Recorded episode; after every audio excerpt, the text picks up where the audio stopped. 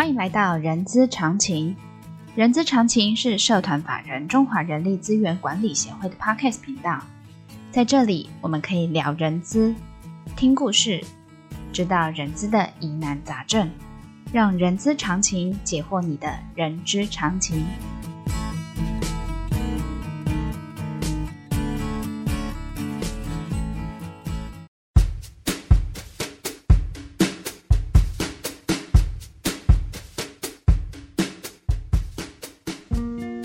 嗨，欢迎来到《人资是个屁，精屁世界》的节目，我是 J.K. 若琳。这个节目内容包罗万象，我们可以从聊人资的议题、人资的工具、人资的趋势，聊任何你想要知道的人资哦。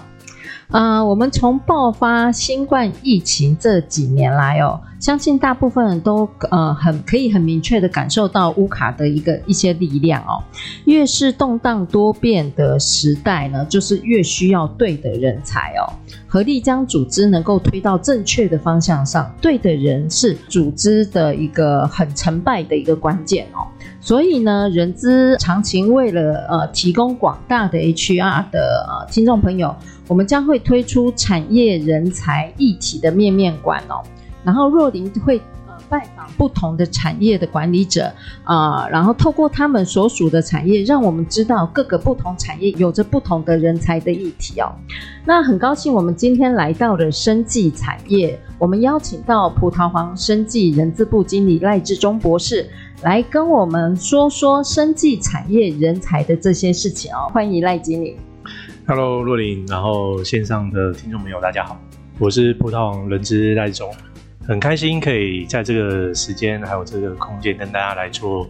一些个人的分享跟个人的见解的一个讨论。OK，好的，我们我们赖经理真的是。呃，很周到，而且看起来他应该常常被接受访问哦，所以他的那口条其实很流畅哦。那那些里，我们不可讳言的哈、哦，目前产业已经在正在面临了各项挑战，我们大家所熟知的啊、呃，比如说 ESG 啊、数、嗯、位转型啊，或者人工智慧 AI 的这个部分，甚至还。提到 DEI，也就是所谓的多元或者是平权的一个工作的一个环境哦。然后还有呃，我们常常也提到一个跨国人才、流动人才，甚至雇主品牌这这等等议题哦。所以企业如何布局这样完整的人才策略？让让我们的企业可以永续经营发展的。那么，我想请教赖经理哦，是针对于我们的那个呃所谓的生技产业，我们就从葡萄王的这个领域开始讲，面临这么多的挑战，这个生技产业的人才的机遇跟挑战，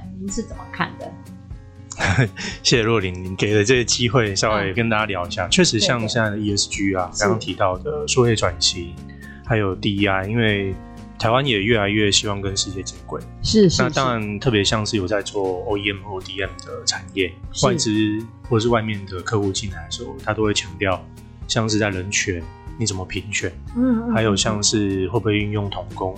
这等等的那种人权的议题，都是他们很关注的。是，那这个确实也是葡萄网现在呃非常在意跟重视的主题。所以我们很早期就有从 CSR 切入，嗯，我们做了很久的 CSR，然后以员工呃以同仁为员工为本，嗯，然后去发展我们这个产业需要的东西，嗯，然后慢慢进到像最近比较夯的 ESG，嗯嗯嗯，对，那这个大概都是我们在。等一下要谈的这些人才布局的时候，我们是怎么去看这件事情？嗯嗯。那特别是我们的 S，那大部分的企业现在可能都在谈一一对，就是 environmental 环境，对环境。那很少谈到 S 跟 G，对近近邻的这个部分啊，减碳的这个部分，就大家比较好谈。是是。那其实葡萄黄已经做到 S，那 S 里面就包含了像是刚刚讲的 DEI 里面的人才的多元，嗯，然后人怎么来，然后我们怎么样去布我们的局。那呃，回到这个主题来讲，就是其实以台湾的保健食品产业，确实呃，因为受到 COVID 的影响，嗯嗯嗯，近几年真的表现是比较好，特别是去年。那今年还是略有成长，因为大家开始会紧张。对，不能说紧张，是他会会想要让自己有一个更好的条件，身身体的基底，对对对对对，然后希望去面对这样比较未知的，甚至可能现在专家学者都说每七年可能会有一次新的变异，嗯嗯，对，那这些可能都是大家会担心的，嗯嗯，那今年是因为解封了，所以感觉在保健食品销售上稍微力道降一点点，可是还是增加的。嗯嗯嗯。那这个销售的增加，对于呃保健食品的公司或者是企业产业来讲，那我们就必须去想好我们人怎么来，因为产品对需要研发，对新产品需要给大家信心，是，然后销售一定是量的问题，对。所以其实在，在呃研发面的话，呃葡萄网真的还比较幸运，然后也算是。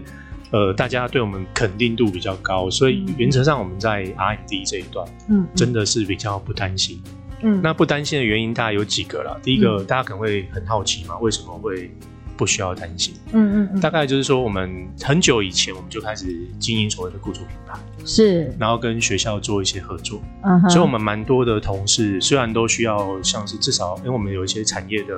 Domain knowledge 就是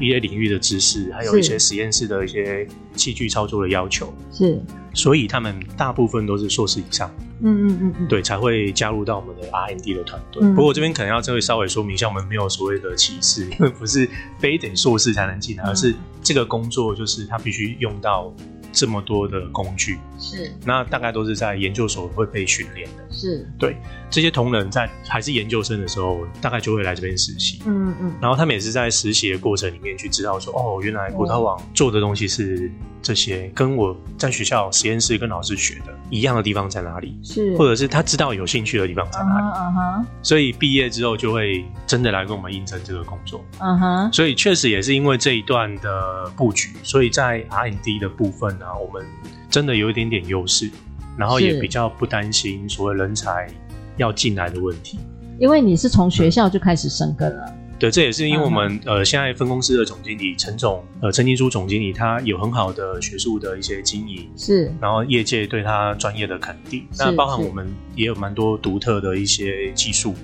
跟我们独特的产品的那个原料，对，所以大家都会想要来这边做学习。那加上我们其实在，呃同仁维系度跟情感的支持度上面也都蛮高的，所以在我们这部门其实大家还蛮 commitment 这个部门跟组织，嗯，对，所以我们人才可以稳定的留下来，嗯，所以是从招募然后培育，嗯，到留才，在 R&D 部门我们是真的有一点点优势，是。对。那当然一定有人在挖我们。对，这个我们也都必须精密的掌握，精密的掌握。哎，那因为刚才呃赖经理有说这个是 RMD 的部分嘛，那各个产业所面临的缺工的这个部分，我相信我们的生技产业这个产业里头，应该也会有面临到人才缺工的问题，或者人才缺口的问题吧。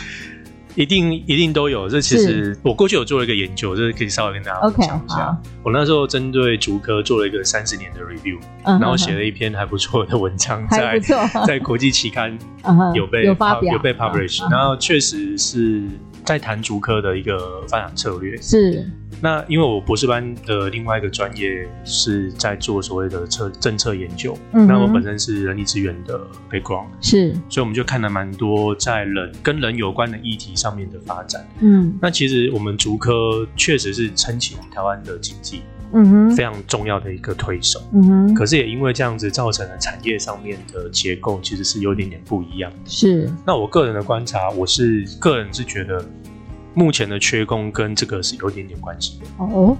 因为我们高度的培养某些专技的人才，在比如说我们的半导体、晶片、软体这样的一个产业，嗯哼，对，那确实有造成了一些平衡上面的一个不一致的状况，是是是，对，甚至对某些产业来造成影响，嗯哼哼，对，然后我是回推三十年去看，所以其实我们结构性的失业是一直都存在，嗯哼，对，所以会造成现在好像很多大学。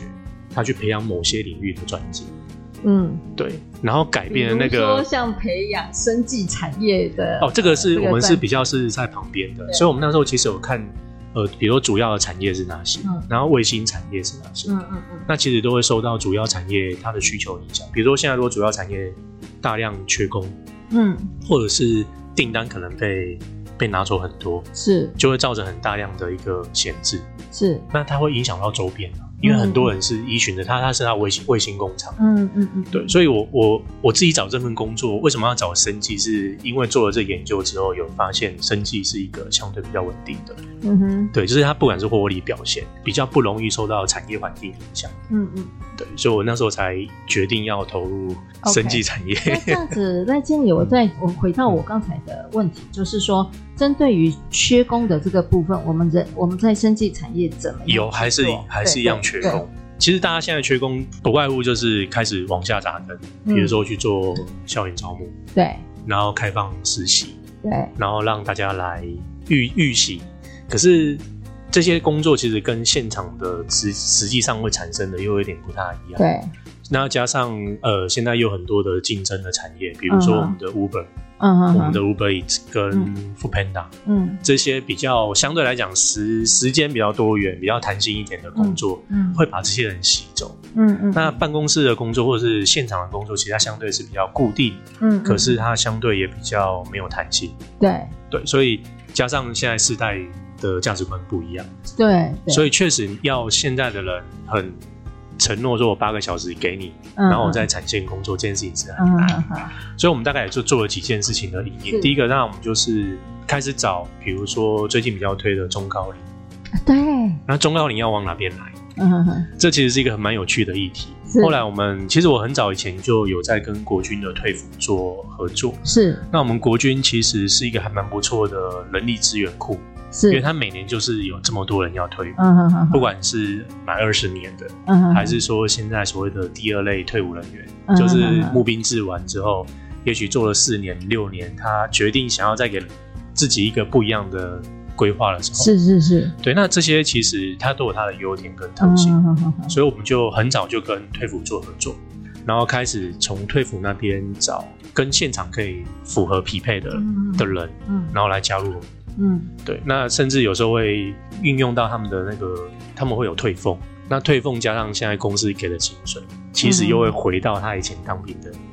的薪水，那个薪薪资水平。对，那我们人资经常都会谈所谓的心理安定性。对，如果当那个那个保健因子被满足，激励因子就会。就二因子理论，保保健因子被满足了，激励就会出来了。抱歉，我先 interrupt 一下，听众朋友应该知道那个赫兹伯格的保呃双因子理论，一个是保健因子，一个激励因子，所以我们都给大家温馨提醒一下。没有没有，那保健因子当然就是希望自己生活是没问题的。是。那退伍的同事呃这些同事来讲，他当然希望我的生活条件不要改变。是。这是一个经济经济的一个算是最重要的来源。是。所以我们就借合借由这样巧妙的结合。是，然后让他安心。是，那安心后面这可能四十岁、四十五岁退下来，嗯嗯。可是以现在法定来讲，可以做到六十五岁，嗯，甚至未来可能更久。对，这其实就人力资源的角度来看，这不失是一个一个 resource，嗯，因为他还是有十年到十五年。对。那至于能不能负荷现场的工作，就是再设计就好。嗯嗯嗯嗯。对，所以我们会用这样的方式去。把每个可能不一样的部门、不一样的工段，嗯，或者是不一样的特性去做这样的一个匹配，嗯嗯嗯，然后让适合的人进来，嗯，那像我们的业务可能就会来自于，像我们会跟外贸协会的 ITI 的团队，它有一个 ITI 的班队，嗯，它有分为一年国际班、两年国际班，是。那因为我们未来还是蛮多机会想要往国外跟东南亚拓展，是，语文可能就是一个很重要的，是的，的条件，对。那我们就去找这样的团队，嗯，然后把这样的业务、商务的业务人员带进来，嗯，然后帮他训练一点专业的技术跟知识，嗯，然后让他帮我们去开拓海外的生意。对，那英文我们就不用担心了，因为英文是他们那边叫做基本的，基本，对对，我记得 I 对 ITI 它有英文组跟日文组，对，它有很多组，对，那我们已经跟 ITI 大概合作了也两三年，我们每年都会去招募，嗯哼，然后也开始展现出它的绩效了，OK，对。然后我们甚至也有意大利文的，我们曾经有员工在年会上面讲意大利文，我说哇，这真的是我找的吗？哎，那我们从那个刚才赖经理这边所发表在国外期刊的一个研究报告，再来就是呃，你也知道公司的一些呃，应该是说经营策略的这个部分，所以你才能够在比如说来自于各个不同管道去来呃来做一些适合的人力的招募，像。对，像比如说我们最近一直谈谈的那个少子化，因为它已经不是一两年的问题了。经理，你这边的部分就透过比如说刚才说的国军的退辅会，呃，ITI 的这个这个管道，其实某种程度你呃在葡萄王生计的这样子的人力招募的这个部分，其实你的管道相当的多。我们还有外劳的运用。嗯对，外劳对我们来，对外籍移工，应该说外籍的同事对我们来讲是现场是 operating 啊 operator 这样的一个，有点像是 backup。对对对，那当然它有特他们的特性。嗯哼哼。那葡萄王在中立桃园地区五十四年，嗯嗯，我们一直到去年才不得不用外籍外籍同仁。嗯嗯。我们一直希望把就业机会留给本地的本劳。可是也因为不得不，你用 不得不，因为结构真的真的改变了，然后真的呃新的年轻的族群比较不愿意，是。意愿没那么高。可是因为我们就像刚刚跟呃若琳报告的，我们产品就是一定要赶快出来，我们产线的产能就是一直都还都还维持一个水准以上，嗯嗯，所以我们就必须要有这样的。呃，伙伴跟同仁帮我们，嗯，所以才开始考虑了用外籍同仁，嗯，那外籍同仁的引进，对于人力资源的掌握跟运用，又是另外一个一个不一样的一个事业，是是的，是的，对对对，所以对我来讲，这个工作还蛮有趣的，就是就如同刚刚若琳提的，我们必须要去 fit 组织的策略，是是，然后必须再比他们更往前走的两三年，对，因为人才的布局跟到位不会是当下的，嗯，他很难立竿见影。哎，那这样子的话，呃，刚才我们呃跟呃赖经理从呃不管是广度还是深度的这个部分切入我们的人才议题的这个部分，嗯、谢谢赖经理来告诉我说要 fit 组织的一些策略，那我们就回到高度的部分。那这样子呃，因为我我是很想要呃请教我们的赖经理，就是说是在这个生技产业的未来，您觉得在人才布局方面的方向跟趋势？您的看法是怎么样？未来哦，对，其实，我相信你应该有做过这方面的研究。这个对对人资来讲，真的是真的是一个说是大灾问嘛，也是。可是应该说，呃，每一个人资对于这件事情的看法，或许会有不一样的一个想法。是的，是的，没有错。那呃，我在这行业从事这么多这么久来，我觉得我有一个中心的思维，这可能会比较 fit 到我们总经理或是我们同场的想法，嗯，就是。把对的人找进来，嗯嗯嗯，后面的事情都没有问题。对对，那怎么样去就是定义这所谓对的？对对，那就可能去想我这个企业需要什么，五年内或者是五年以后，我们公司或者企业的走势是什么？嗯嗯嗯，对，那这样子在准备人才上面就会相对来讲比较适合公司。嗯嗯嗯，那当然能够适合这个产业是更好，可是就人力资源的角色来讲，应该是先满足。内部的一个需求是，然后再因应外部的一个变化去做及时的改变。是的，所以我个人会比较反过来去想，就是我组织内表现最好的那一群的样子，它还是长什么？嗯嗯嗯。然后再来是每一次的公司的策略会议，我去参加，还有我们的 ESG，我们现在 ESG 是每三个月会检讨一次，然后我们每个部门都会去提出我们 ESG 的一个做法，是跟它的。那个范围，嗯，所以高度跟广度，大家会从这边去看到。广度就是能够去 fit 所有的组织，高度就是我们最高领导者他想要未来想要做什么，是，要人资就要慢慢的去去 push，嗯，对，所以我大概有九个指标在检核我，每个部门都只有一个指标，然后我有九个指标。你说 HR 部门有九个指标，对，我有三大三大目标，九个小小细项，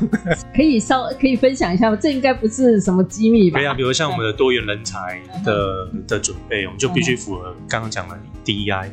怎么做到平等，怎么做到多元，对对对，甚至我引进了一个比较有有有趣的课程，嗯，就是。现在外资可能都会问，你可不可以告诉我你们公司的 reputation 怎么做的？嗯嗯。呃，那通常台湾都会说，哦，有啊，我有做过测验啊，我有做过上课啊，我做过什么什么，嗯、都是比较在人力资源的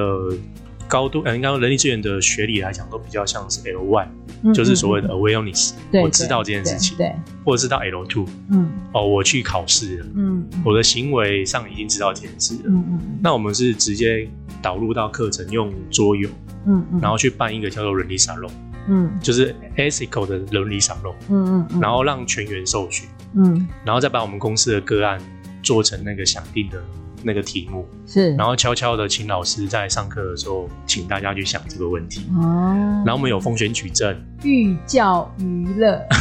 对，就是因为现在大家上课口味也很重，对啊，说实在的，对口味，对对对对对。然后当然就是能够玩是最好，那玩又要玩的有目的，嗯嗯，所以我们就会用这样的方式去去把我们所谓的伦理这么硬的、道德这么硬的议题。嗯，把它变成一个生活化，嗯嗯，然后把我们的案例丢进去。那我们现在可能还是用公版案例，嗯嗯。如未来等到我们自己案例多了，嗯嗯，老师也都跟我们很熟了，嗯，就可以把我们的案例放进去。嗯，那以后葡萄网在学习的这个这个圈圈里面，永远学的都是我们自己内部的东西。嗯嗯，所以就可以做 lesson learn。嗯嗯嗯，对。那对外就很好说了，我们根本都不用考试，因为我们都是。全员受训，嗯嗯，而且告诉他什么叫风险，嗯哼，告诉他怎么去应对，对，那这个是其中一个。那甚至我们有创创新的课程，像是舒压，现在舒压大家可能都知道找智商师啊，嗯嗯，上上课啊什么，我们没有，我们现在已经直接把那个脱口秀结合。到我们的训练课程里面，talk shows，对，嗯，对，就是站立者表演，就是喜剧演员，对，然后一个半小时，我们请他来教我们怎么舒压，嗯，然后在笑的过程把舒压的方式放进来，嗯哼，然后呢，一个半小时上课应该不会有人觉得苦，嗯哼，然后开开心心的玩完之后，压力也释放了，嗯，然后有些观念灌注进去，对，所以葡萄的做法大概都是这样子，嗯，对，那高度上来讲，我们大概就是说用。用过去的一个经验去形成一个所谓的模型，嗯，所以其实葡萄网在呃，我一百零七年来这边报道的时候，就跟我们的董事长报告说，我想做一个 HR 三点五的 model，嗯，就是 Human Resource 三点五，嗯，呃，那大家一定很好奇，为什么是三点五，不是四点零？三点五其实里面我有两个概念，第一个就是怎么样去 fit 我这个组织要的人，对，所以我们在 recruiting 这件事情，就是招募这件事情，我们有自己的招募模型，对。然后招募模型大概花了三年去收资料，我们把好的、适合的跟不适合的人做分类，然后现在开始在跟绩效做挂钩，就是做勾机连接，然后呢再把部门的做盘点，所以部门会告诉我他那部门需要什么的职能，然后慢慢去演变出一套。就是有点像是现在所谓的大数据，是对，所以其实葡萄网大概在一百零八年、零九年就开始做所谓的人力资源数据分析。嗯哼，那我记得蓝老师大概在前两年，然后玉珍老师前两年才在推人力资源数据化嘛。是，那那时候我去上课的时候，蓝老师说：“哎、欸，那个请葡萄网分享一下你们是为什么要来上课啊？” 我说：“呃，老师，我是来看看还有没有什么可以没做的。”他说。嗯什么叫做来看看还有什么没有做的？我说，因为我们已经做了差不多了，你 来想想看有没有新的可以学。